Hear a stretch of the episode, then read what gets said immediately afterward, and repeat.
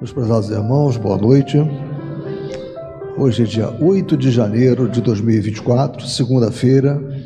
Estamos iniciando os trabalhos na Casa Espírita de Abel Sebastião de Almeida.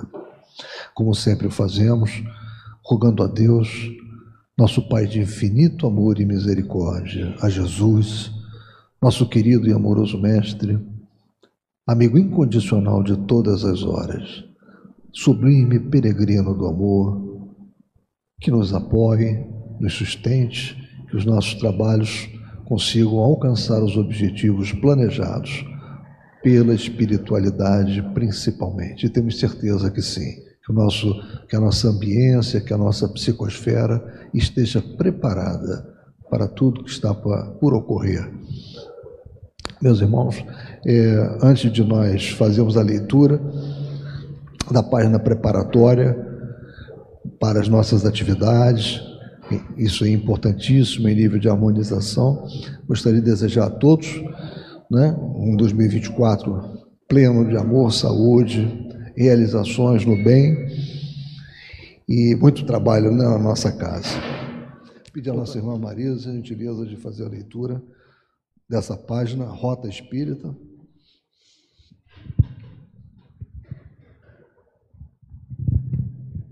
Boa noite. O título é Rota Espírita, do livro Caminho Espírita, psicografia de Chico Xavier, pelo espírito Albino Teixeira.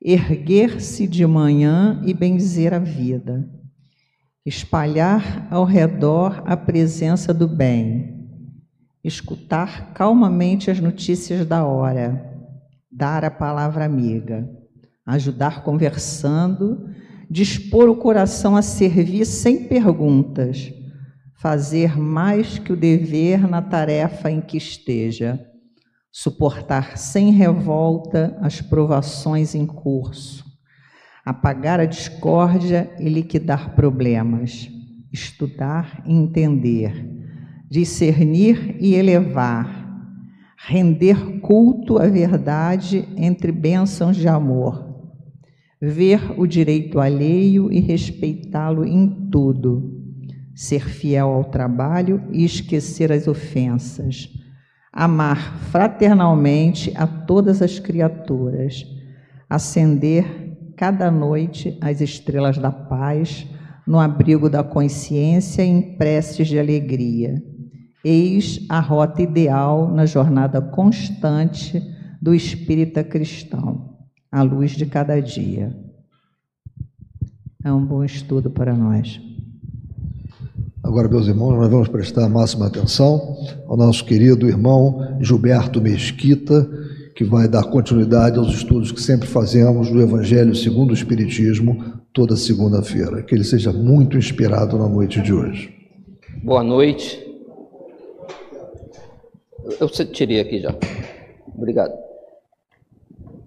Vamos então falar hoje sobre o Evangelho segundo o Espiritismo, capítulo 17, Sede Perfeitos, né, esse capítulo 17, o item 4, os bons espíritas. E só para termos uma ideia de como é o capítulo 17, né? É, os bons espíritas é o terceiro item, já foram vistos em dezembro agora, né? O, o, o item caracteres da perfeição, o homem de bem. E aí agora veremos né, os bons espíritas, os próximos itens, parábola do semeador e depois as instruções dos espíritos, né? E aí já iniciando o estudo com essa visão é, de Kardec, né, sobre os bons espíritas, ele começa dizendo: bem compreendido, mas sobretudo bem sentido, o espiritismo leva aos resultados acima expostos. O, resultado acima expostos foi exatamente aqueles itens que foram descritos nos caracteres da perfeição e o homem de bem, né? Então, Kardec prepara o, o, quais são os caracteres para nos aperfeiçoarmos, o, o que o homem de bem em si deve fazer, né? E aí ele conclui então o que seria um bom espírita, né?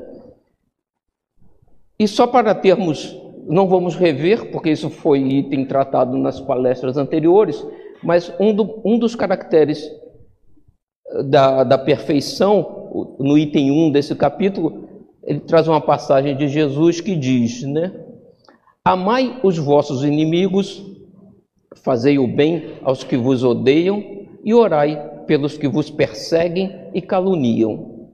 Porque, se somente amardes os que vos amam, que recompensa tereis disso? Não fazem assim também os publicanos?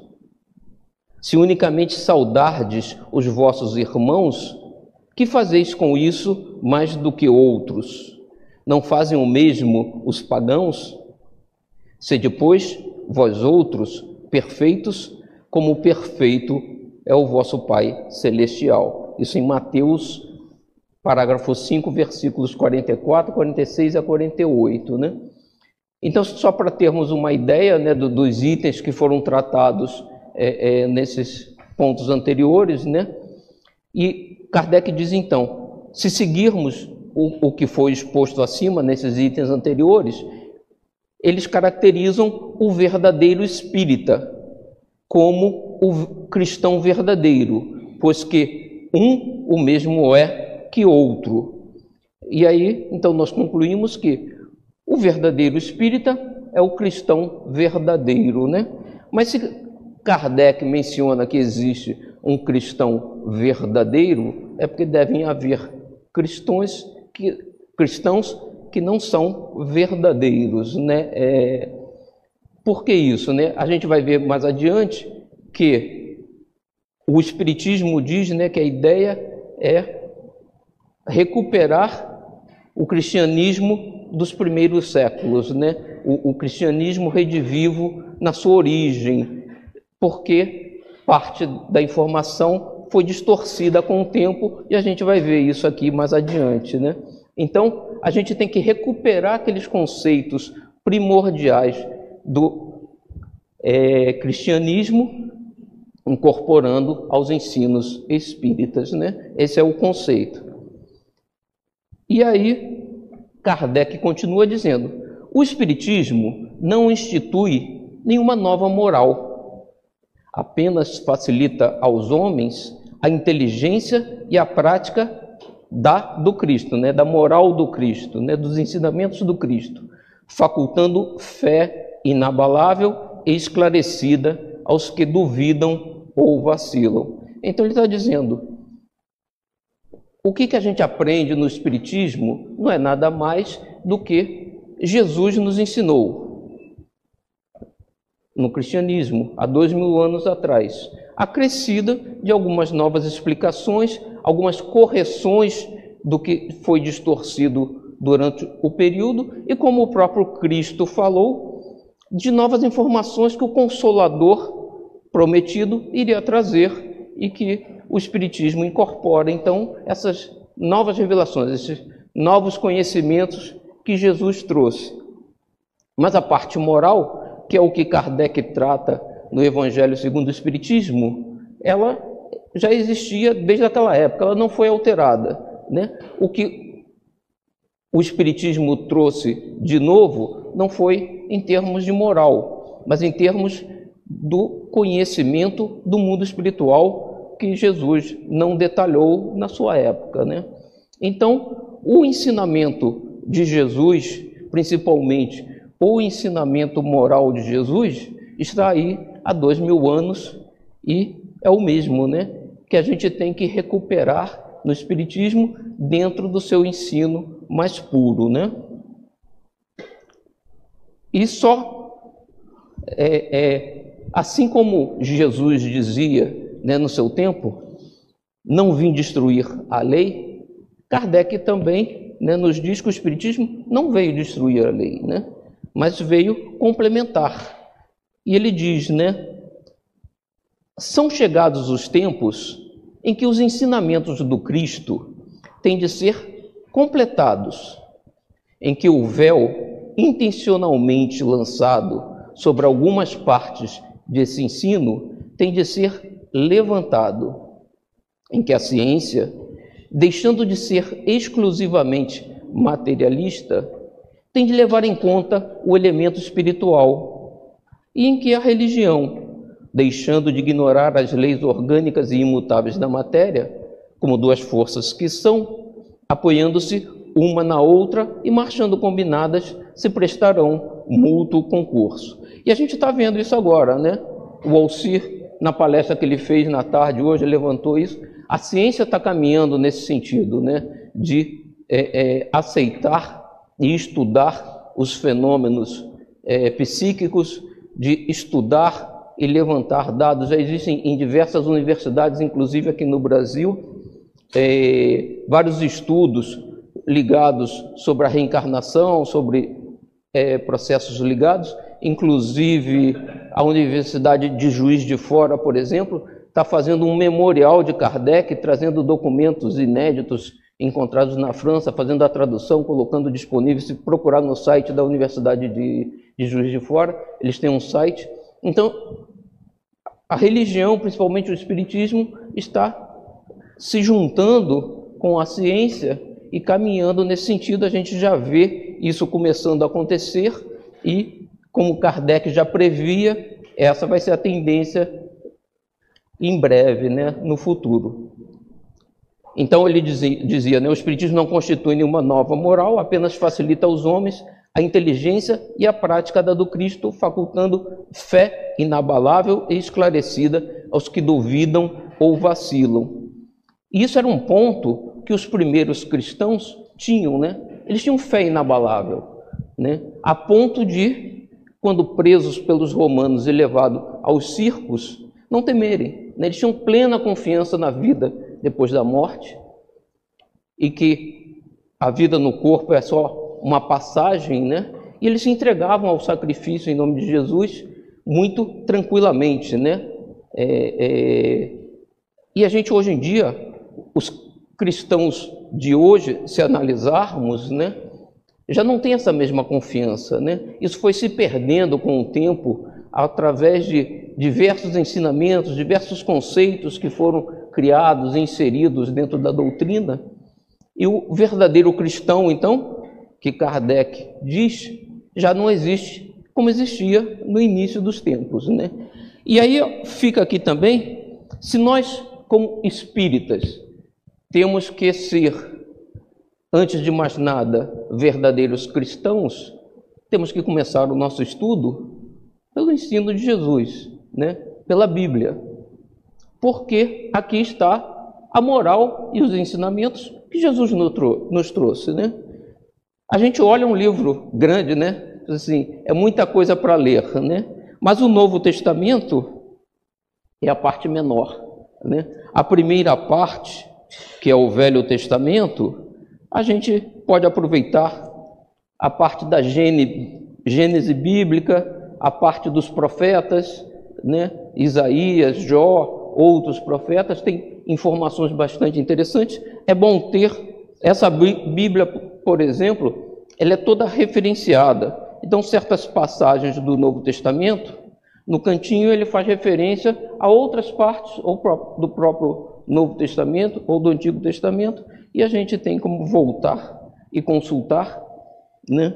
Então, esse é o livro que muito espírita acha que não precisa ler, mas nós como espíritas, que somos, antes de mais nada, cristãos, sim, precisamos ler né, e, e ter sempre na nossa cabeceira. Né?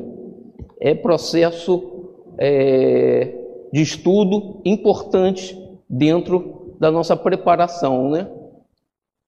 E aí, Kardec dizia né, que o Espiritismo levanta o véu que encobre a verdade e por isso que o cristão atual não é o cristão verdadeiro, porque o ensino está coberto por outras informações, né? E quais seriam essas informações que estão escondidas, né? O primeiro véu que a gente vai tirar é o véu que o próprio Cristo lançou, falando primeiro por parábolas, né? Ele mesmo dizia que falava por parábolas porque nem todos o entenderiam, e esse era o objetivo inicial. Mas hoje a ideia é que todos possamos entender o seu ensinamento, né? E o Espiritismo nos auxilia nesse sentido de corretamente interpretar as parábolas de Jesus. O segundo véu é o véu lançado pelos homens que deturparam a sua palavra por interesses de dominação, de poder, de controle das massas, de ajuste do conhecimento aos interesses pessoais, né? Então, o cristianismo foi dominado por instituições, né, que se colocaram como em defesa do cristianismo, mas que se apropriaram, vamos dizer assim, do conhecimento e deturparam as informações.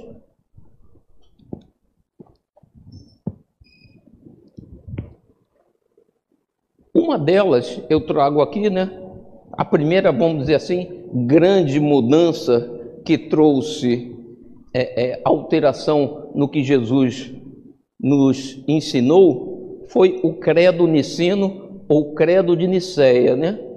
Que foi uma reunião que Constantino fez. Constantino era o imperador de Roma, né? Que fundou depois Constantinopla, hoje Istambul, e aceitou o, o catolicismo como religião aceita pelo Estado romano, mas in, inseriu uma série de conceitos e inseriu o credo, que é recitado hoje em dia nas missas todos os domingos. Ele dizia, né? Cremos em um só Deus, Pai Todo-Poderoso, Criador de todas as coisas, visíveis e invisíveis. E um só Senhor, Jesus Cristo, o Filho de Deus, gerado unigênito do Pai, isto é, da substância do Pai. Então eles colocam Jesus como próprio Deus, o qual por nós homens e para nossa salvação desceu, se encarnou e se fez homem. Padeceu e ressuscitou ao terceiro dia e subiu aos céus. Ele virá para julgar aos vivos e os mortos. E creio no Espírito Santo.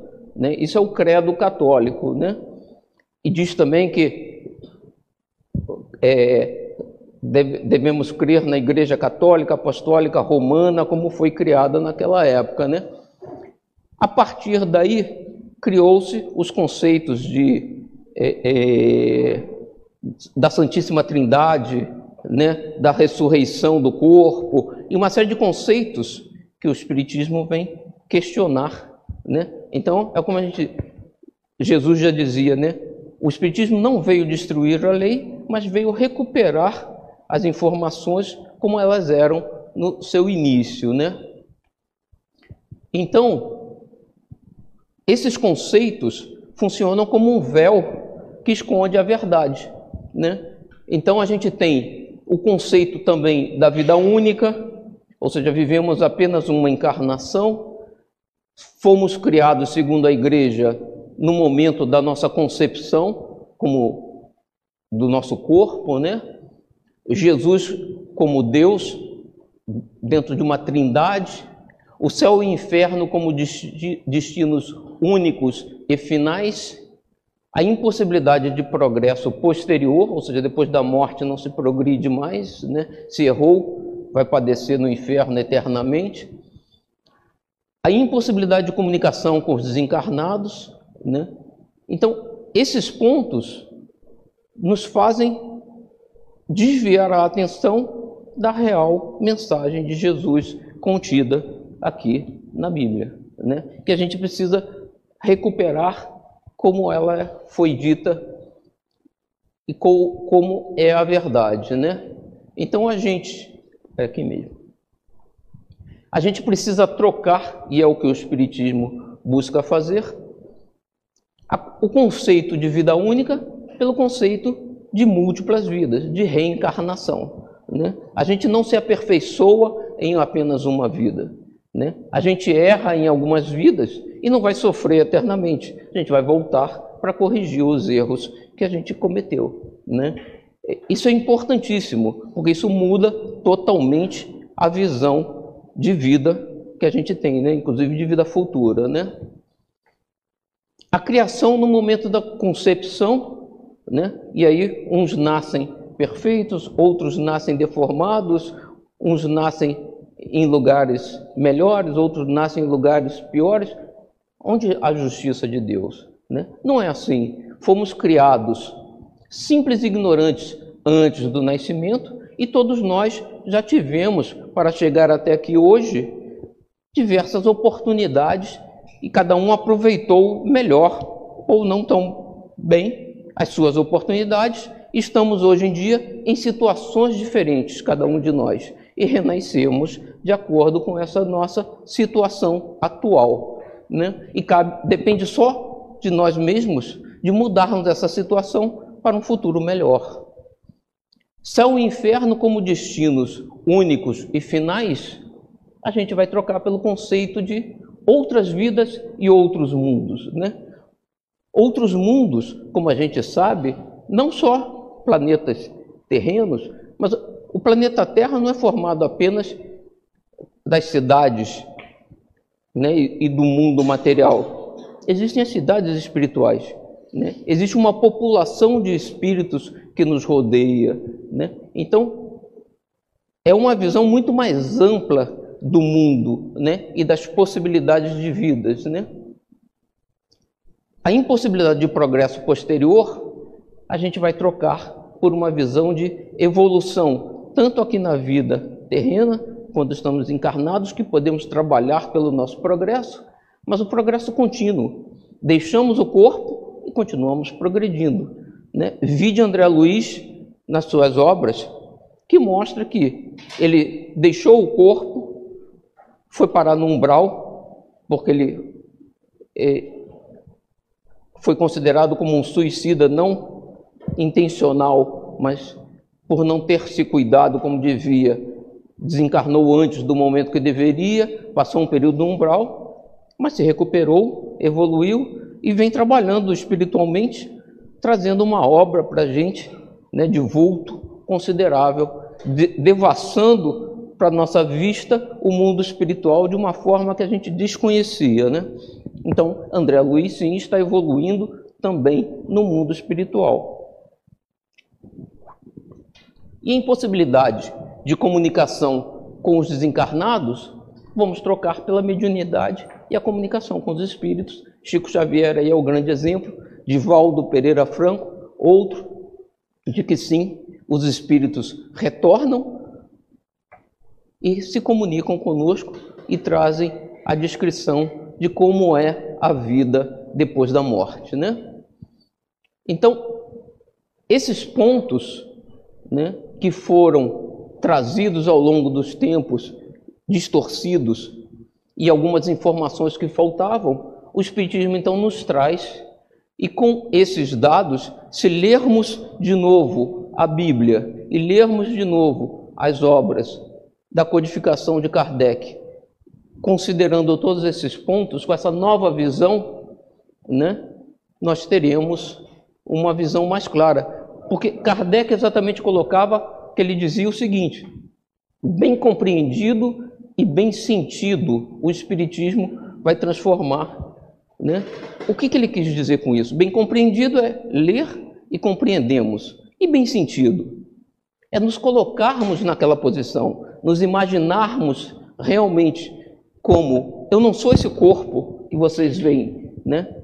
Eu sou o espírito que anima esse corpo. Esse corpo, sim, tem uma duração de uma vida, de alguns anos, 50, 60, 70, 80 anos, ele vai morrer, o corpo, mas eu vou seguir vivo. Vou deixar o corpo e vou continu continuar, inclusive, convivendo com aqueles que a gente convive hoje em dia, trabalhando, como a gente tem visto aqui no centro. Eu frequento o centro desde muito tempo.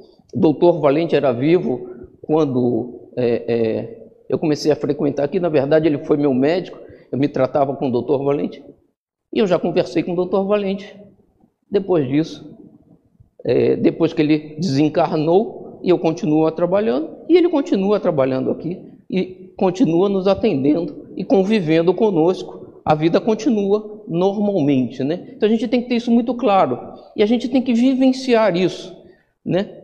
A gente tem que sentir isso, tem que se colocar nessa posição. Né? O que, que acontece se eu não for esse corpo? Se eu sou, na verdade, o espírito que anima esse corpo e que vou sobreviver à morte desse corpo.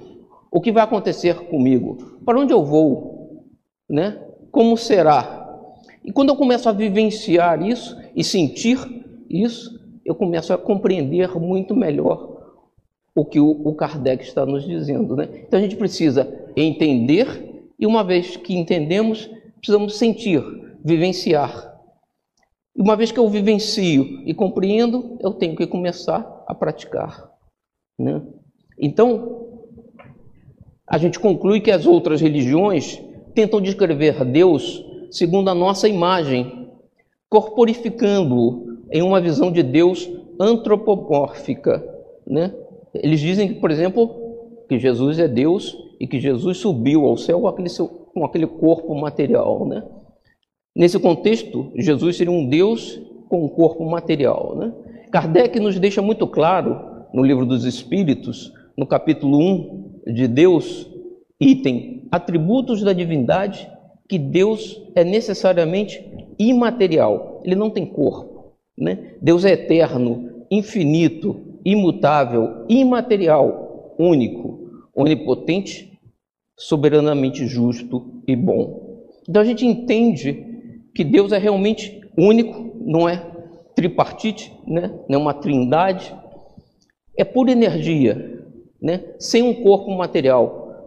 Esse corpo que nós temos é para permitir o nosso desenvolvimento, mas nós vamos caminhar para ser seres espirituais como Deus o é, né?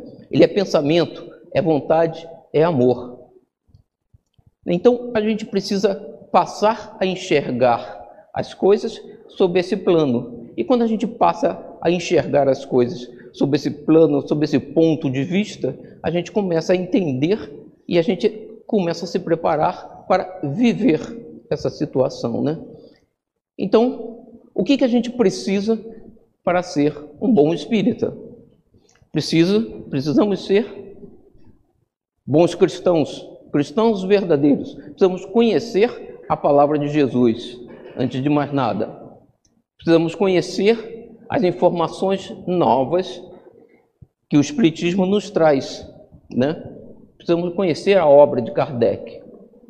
E precisamos partir para a prática. Né? Eu botei aqui um exemplo de prática, né? o passe, que é importante a gente receber o passe, a gente beber a água fluidificada, né? a gente sorver os ensinamentos que aqui são dados, mas a gente tem que, depois desse ponto, passar para a prática. Nós praticarmos. Né? Você, ah, Gilberto, mas eu não consigo dar passe, eu ainda não estou preparado. Ok, a casa tem diversas atividades de auxílio ao próximo, né? atividades de Bolsa Família, de alimentos, existem de preparação de roupas, ronda do pão para levar comida aos necessitados da rua. Existem diversas atividades. Se a gente não está preparado ainda para dar um passe, para fazer uma palestra, podemos ajudar fisicamente. Né? Podemos ajudar com o nosso trabalho, não precisa nem ser financeiramente. Precisamos partir para colocar em prática aquilo que aprendemos. Né? Esse é o caminho para sermos bons espíritas, né? vivenciarmos e praticarmos. E Kardec nos diz então, porque assim como temos hoje em dia espíritas cristãos que não são, vamos dizer assim, os verdadeiros cristãos, temos espíritas que não são bons espíritas, né? E Kardec nos diz: muitos, entretanto, dos que acreditam nos fatos das manifestações, não lhes apreendem as consequências nem o alcance moral, ou, se os apreendem, não os aplicam a si mesmos. A que atribuir, atribuir isso? Ele mesmo diz, né, Kardec, provém isso de que a parte, por assim dizer, material da ciência somente requer olhos que observam, enquanto que a parte essencial exige um certo grau de sensibilidade. Kardec volta aqui a dizer: precisamos aprender, entender e sentir, né? ter sensibilidade para perceber os impactos daquilo que a gente estuda. A que se pode chamar maturidade do senso moral. Maturidade que independe da idade e do grau de instrução. Aqui, né, idade e grau de instrução nossa na vida atual, porque como espíritos somos muito mais antigos, já estudamos muito mais. Mas ainda assim, existem cientistas muito capazes na parte do conhecimento, mas que têm pouca sensibilidade, pouco sentimento, né? E não percebem o lado moral, né? Então, independente do grau atual nosso de, de, de idade de instrução, né? Nós temos o lado peculiar ao desenvolvimento em sentido especial do espírito encarnado, ou seja, nós somos espíritos que já vivemos outras vidas, já estudamos e tivemos outras experiências e trazemos isso conosco. Né? A gente esquece da, que vidas tivemos, mas a gente não esquece do que a gente aprendeu. Né? Assim como a gente diz, o espírito não leva as coisas materiais, mas leva o conhecimento, leva o estudo, né? leva as tendências a gente traz também o conhecimento, as tendências, não traz são as coisas materiais das vidas passadas e a lembrança em si de quem nós fomos, mas trazemos toda aquela bagagem de conhecimentos que a gente adquiriu. E como a gente dizia no início, cada um de nós está num grau diferente de desenvolvimento. Alguns ainda não perceberam o alcance moral dessa vida eterna né, o alcance moral das palavras de Jesus e dos ensinamentos de Jesus. Né? Quando Jesus diz é preciso perdoar o inimigo, né? é, é difícil, a gente tem dificuldade, né? mas a gente tem que sentir e vivenciar esse tipo de experiência. Né? É prática, temos que colocar em prática, temos que tentar né? para aprender. É como andar de bicicleta. A gente vai tentando, vai se esforçando, até que aquilo se torna natural. A gente consegue andar sem parar para pensar. Né? A mesma coisa é o trabalho da nossa evolução, o trabalho no bem. Né? A gente tem que se esforçar no início, praticar, tentar várias vezes, até que isso vai ser incorporado e a gente vai começar a fazer naturalmente. E Kardec continua. Em alguns ainda, muito tenazes são os laços da matéria para permitirem que o espírito se desprenda das coisas da terra. A névoa que os envolve tira-lhes a visão do infinito, onde resulta não romperem facilmente com seus pendores, nem com seus hábitos. Eu diria que Kardec é muito gentil, né? Eu diria mesmo vícios, né? Não hábitos. Nós trazemos vícios do passado são hábitos negativos, vamos dizer assim, que a gente tem que romper com eles, a gente tem que mudar. Né? A gente tem reencarnado e repetido os mesmos erros toda vez, né? E a gente tem que mudar isso em algum momento, né? Não percebendo haja qualquer coisa melhor do que aquilo de que são dotados. Tem a crença nos espíritos como um simples fato, mas que nada ou bem pouco lhes modifica as tendências instintivas. Numa palavra, não divisam mais do que um raio de luz, insuficiente a guiá-los e a lhes facultar uma vigorosa aspiração capaz de lhes sobrepujar as inclinações. E Kardec coloca ainda: contudo, a aceitação do princípio da doutrina é um primeiro passo que lhes tornará mais fácil o segundo, noutra existência. Então Kardec diz: se eu não der esse passo agora, eu vou ter que dar em outra existência, não tem jeito, porque a evolução é o caminho a seguir, né? Agora, precisamos deixar para outra existência, né? Por que talvez não começar a trabalhar isso, né? Só que trabalhar isso significa mudar, né? fazer coisas diferentes do que a gente tem feito até agora. Né? Eu vejo colegas de, de, de, de espiritismo, né, de crença, postarem muitas vezes né, mensagens do tipo: é, a vida é muito curta, temos que aproveitá-la, né, aproveitar o momento.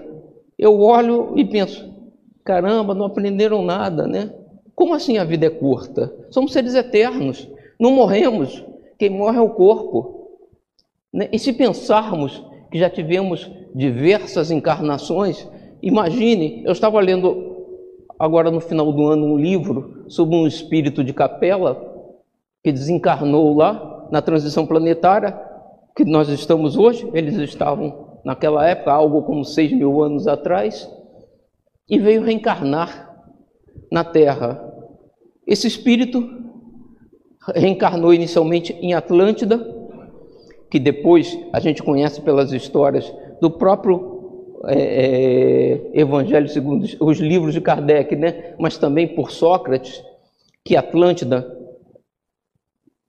foi destruída por um, uma erupção vulcânica violenta, né? e aqueles habitantes reencarnaram em outros lugar, lugares. Esse espírito reencarna então no Egito, ainda no início da civilização egípcia e vem reencarnando, volta a reencarnar na época de Jesus, entra em contato com os ensinamentos do Mestre e ele vai então evoluindo. E ainda há pouco tempo atrás ele reencarnava ainda no planeta Terra. Então, se a gente imaginar, ele já teve diversas vidas no planeta de Capela, né? reencarnou há seis mil anos atrás aqui no planeta e teve diversas encarnações aqui no planeta. Né? Se a gente pensar que a gente já teve 100 encarnações e a gente viveu, em média, 40 anos em cada encarnação, a gente já viveu no, nesse planeta ou em outros planetas 4 mil anos encarnados. O somatório das nossas vidas. E a gente fica dizendo: a vida é curta, eu tenho que aproveitar. A gente tem que aproveitar para dar o salto adiante, para não ficarmos nesse mesmo marasmo, reencarnando e sofrendo, reencarnando e sofrendo, porque a gente faz as mesmas coisas, a gente não muda. Né? E o que a gente precisa é mudar, mudar para melhor. Começar a nos transformarmos, começarmos a trabalhar pelo bem do próximo, não apenas pelo bem de nós mesmos, né?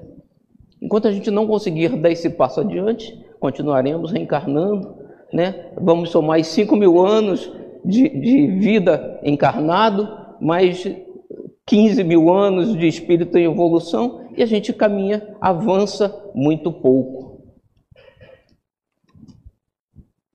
A gente pode dar um salto se quiser, né? E esse é o momento. Só para a gente conceituar o que a gente vem falando, né, que a gente está falando de bom espírita, né, cristãos verdadeiros, o livro dos médiuns traz uma classificação. E ele coloca então a classificação dos espíritas. Né? Ele diz: primeiro, os que creem pura e simplesmente nas manifestações. Para eles, o Espiritismo é apenas uma ciência de observação, uma série de fatos mais ou menos curiosos. Chamar-lhe-emos espíritas experimentadores. Né? Eles acreditam que os espíritos se manifestam, que a mediunidade existe, mas é, não passa disso. Né? O segundo são os que no espiritismo veem mais do que fatos, compreendem-lhe a parte filosófica, admiram a moral daí decorrente, mas não a praticam. São os espíritas imperfeitos. O terceiro os que não se contentam com admirar a moral espírita, que a praticam e lhe aceitam todas as consequências. Convencidos de que a existência terrena é uma prova passageira, tratam, tratam de aproveitar os seus breves instantes para avançar pela senda do progresso, única que os pode elevar na hierarquia dos mundos espíritas, esforçando-se por fazer o bem e coibir os seus maus pendores são os verdadeiros espíritas, ou melhor, os espíritas cristãos. Então, aquele que está realmente estudando, compreendendo, vendo além do fenômeno né? E começando a trabalhar pela sua melhoria, pela sua mudança. Nós temos que mudar. Não, pode, não podemos continuar a fazer a mesma coisa que sempre fizemos nas diversas encarnações, inclusive nessa. E o quarto, ele diz: há finalmente os espíritas exaltados, que também é negativo, né? A espécie humana seria perfeita se sempre tomasse o lado bom das coisas. Em tudo, o exagero é prejudicial em espiritismo infunde confiança demasiado cega e frequentemente pueril no tocante ao mundo invisível e leva a aceitar-se com extrema facilidade sem verificação aquilo cujo absurdo ou impossibilidade a reflexão e o exame demonstrariam. Kardec nos mostra sempre que o mundo dos espíritos não é formado por uma classe diferente de seres. Somos nós que deixamos o corpo e passamos a viver no mundo espiritual. E a gente faz no mundo espiritual o que a gente fazia aqui no planeta Terra muitas vezes. Ou seja, nem todos os espíritos são bons, trazem opiniões corretas e agem corretamente. Assim como no planeta atual, como nós, entre nós encarnados. Tem os que agem corretamente, tem os que agem errado. O mundo espiritual, da mesma forma. Então a gente tem que aceitar o mundo espiritual mas saber com quem a gente fala, né? e acreditar em quem deve e duvidar de quem é, é, a gente não confia. Né? Ou seja, existe fake news também no mundo espiritual. Né? E a gente tem que. Não é toda a mensagem espiritual que a gente recebe que a gente pode dizer, não, veio dos espíritos a gente vai acreditar e vai seguir. Não, não funciona assim, né? E aqui então agora a gente tem uma visão, né, e eu trouxe um pensamento né, de Sócrates que dizia: né, Conhece-te a ti mesmo, torna-te consciente de tua ignorância e serás sábio. A gente viu o que, que a gente precisa fazer para ser um bom cristão, né? um bom espírita. A gente viu as classificações. Cada um de nós vai fazer uma análise pessoal interna em que posição eu me encontro e o que, que eu preciso fazer para mudar. Né? Reconhecer as nossas deficiências que nós temos né? seria exagero, orgulho máximo achar que somos perfeitos, não somos, cada um de nós tem as suas deficiências, temos que encontrá-las, porque só assim poderemos corrigi-las. Então, cada um de nós faça a sua análise né, interna, pessoal, a sua autoanálise, entenda em que posição está e a gente sabe, então, o que fazer para caminhar adiante. Né? Essa é ideia que a gente traz baseado nos conceitos do Espiritismo. Né? E Kardec diz, além desses que a gente viu até aqui, em outros pessoas, né, em outros indivíduos, os princípios da doutrina lhe fazem vibrar fibras que nos outros se conservam inertes. Em suma, é tocado no coração pelo que inabalável se lhe torna a fé. Uma das coisas que a gente precisa perceber, né, é que a gente precisa realmente acreditar pela lógica, pelos exemplos, pelo tudo que a gente vê na doutrina espírita que nós somos seres eternos, né? que a gente não é esse corpo, a gente é o espírito que anima esse corpo e vamos sobreviver eternamente. E que essa vida é um espaço curto de tempo dentro dessa visão de vida eterna que nós temos, né? E que o passo é importante porque a verdadeira vida não é essa, né? A verdadeira vida é a vida de lá. Jesus reforçava isso o tempo todo, né? Se a gente crê em Jesus, a gente tem que crer nisso. Ele dizia: "Meu mundo não é deste mundo, né? Meu reino não é deste mundo, né? Meu reino é do mundo espiritual. Eu vim aqui para trazer essa mensagem mas eu volto para o meu pai, para a casa de meu pai, eu volto para o meu reino e vou esperar vocês lá. E a gente tem que acreditar nisso, que o nosso reino é aquele lá, não é esse aqui.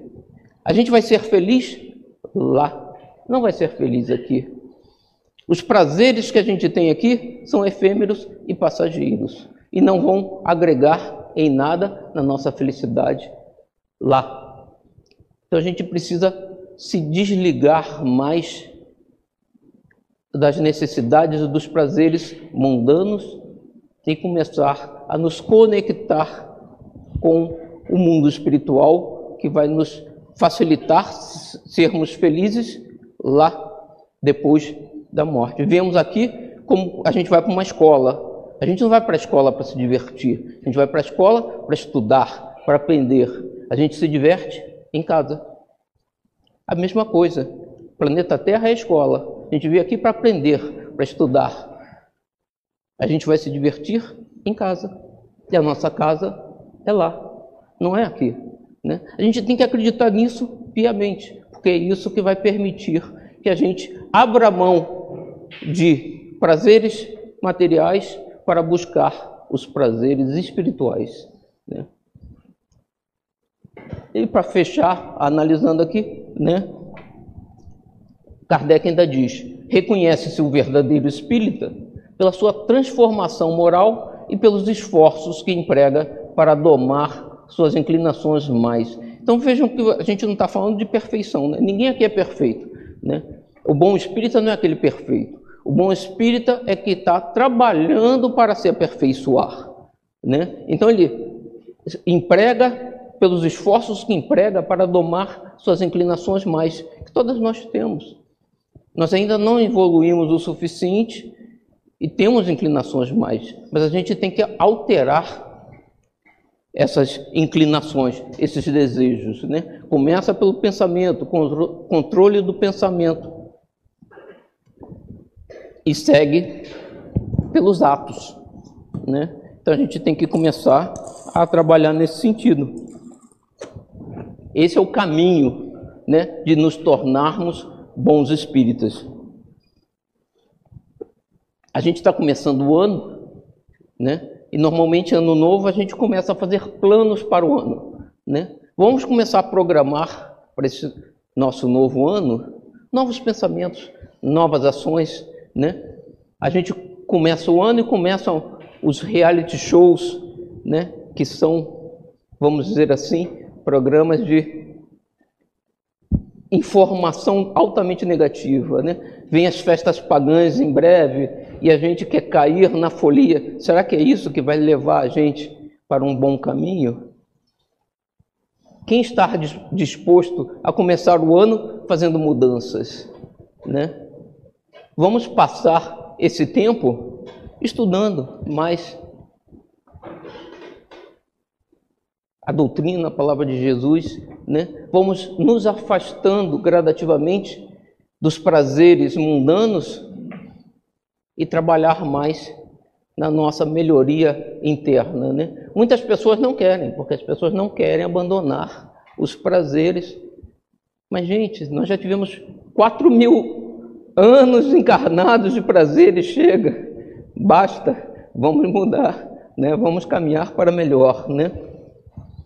Então, eu trouxe aqui, para a gente trabalhar o encerramento, uma mensagem de Emmanuel, mas na voz de Haroldo Dutra Dias. Vamos ouvi-la? Sete minutos com Emmanuel, episódio 71. Segunda carta de Pedro, capítulo 1, versículo 11. Comentário da revista Reformador, janeiro de 1970, página 2 e do livro Bênção de Paz, capítulo 55, intitulado Padrão Espírita. Antes, assim é que vos será outorgada generosa entrada no reino eterno de nosso Senhor Jesus Cristo. Segundo Pedro, capítulo 1, versículo 11. Comenta o benfeitor.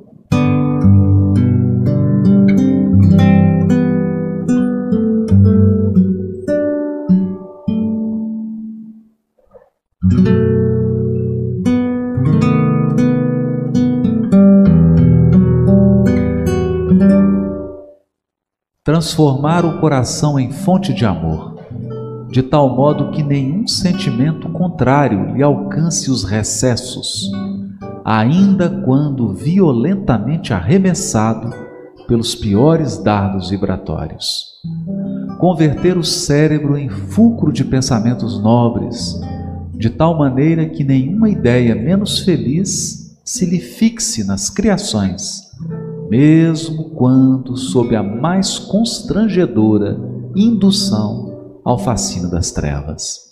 Metamorfosear os olhos em mananciais de compreensão com tal amplitude que, à frente de quaisquer cenários da vida, somente apreendam as imagens que favoreçam a construção do bem, com o ouvido de todo mal. Transfigurar os ouvidos em depósitos de bondade, com tal extensão que venham a filtrar exclusivamente, no auxílio aos outros, os conceitos, revelações, apontamentos e comentários capazes de promover a paz e a consolação, a esperança e a bênção no caminho dos semelhantes, com absoluto esquecimento de tudo aquilo que signifique incentivo à crueldade ou ao desânimo, à incompreensão ou à discórdia.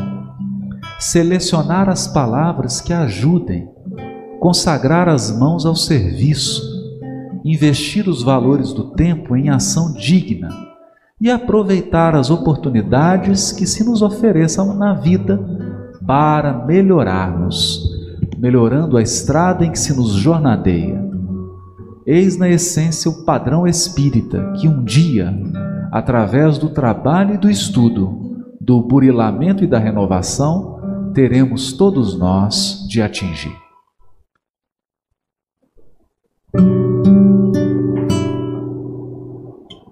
Nas inolvidáveis palavras do codificador, reconhece-se o verdadeiro espírita pela sua transformação moral e pelos esforços que emprega para domar suas más inclinações.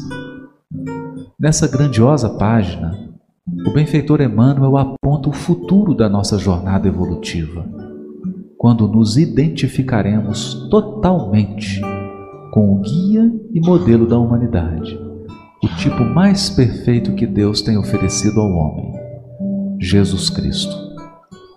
Coração, cérebro, olhos, ouvidos, palavras e mãos a serviço do semelhante, estendendo o bem e trilhando o caminho do autoaperfeiçoamento através do trabalho, do estudo, do burilamento e da renovação. Não é difícil perceber que o padrão espírita, na essência, é o padrão do cristão, esboçado no seguinte roteiro: transformar o coração em fonte de amor, converter o cérebro em fulcro de pensamentos nobres, metamorfosear os olhos em mananciais de compreensão, transfigurar os ouvidos em depósitos de bondade, selecionar palavras que ajudem, consagrar as mãos ao serviço.